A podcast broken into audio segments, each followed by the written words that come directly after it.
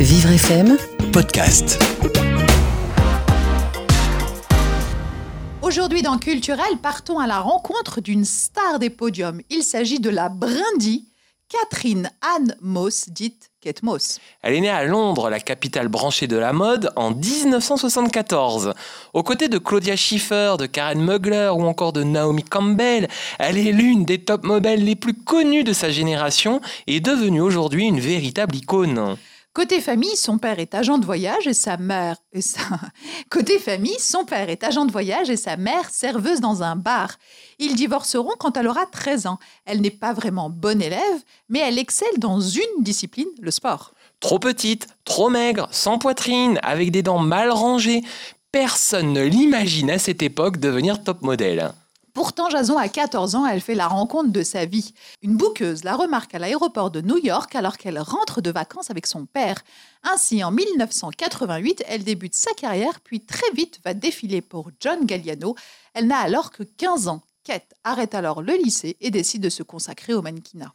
Très vite, Kate fait sensation et son ascension sera vite fulgurante. Sa taille détonne. Elle ne mesure qu'un mètre 70, son visage est imparfait, mais elle a une gueule, un style, une assurance. Et en plus, elle est incroyablement photogénique. À 20 ans, elle est déjà millionnaire. Ces imperfections, Yves Saint-Laurent puis Calvin Klein vont les adorer. D'ailleurs, elle sera le visage et le corps de la première campagne de communication des jeans Calvin Klein, inoubliable. Elle va alors multiplier les défilés pour Marc Jacobs, Chanel, Dior ou Galliano. En 1995, Kate reçoit le Fashion Personality of the Year et remporte l'année suivante le prix du mannequin de l'année. Durant toute sa carrière, Lila Kate Moss fera ainsi plus de 300 couvertures de magazines, Vogue, Elle et même Playboy. Avec ses dents déglinguées, comme elle le dit elle-même, elle devient en 2008, selon Forbes, la troisième mannequin la mieux payée au monde.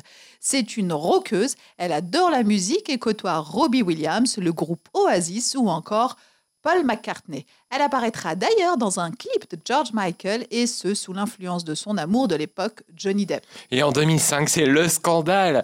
Kate Moss apparaît à la une d'un magazine en train de consommer de la cocaïne.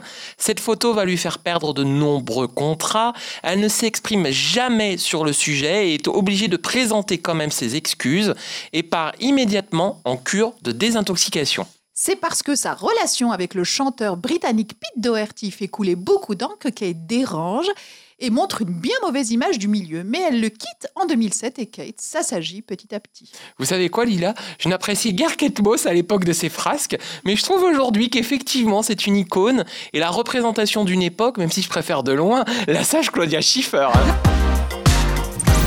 Vivre FM Podcast.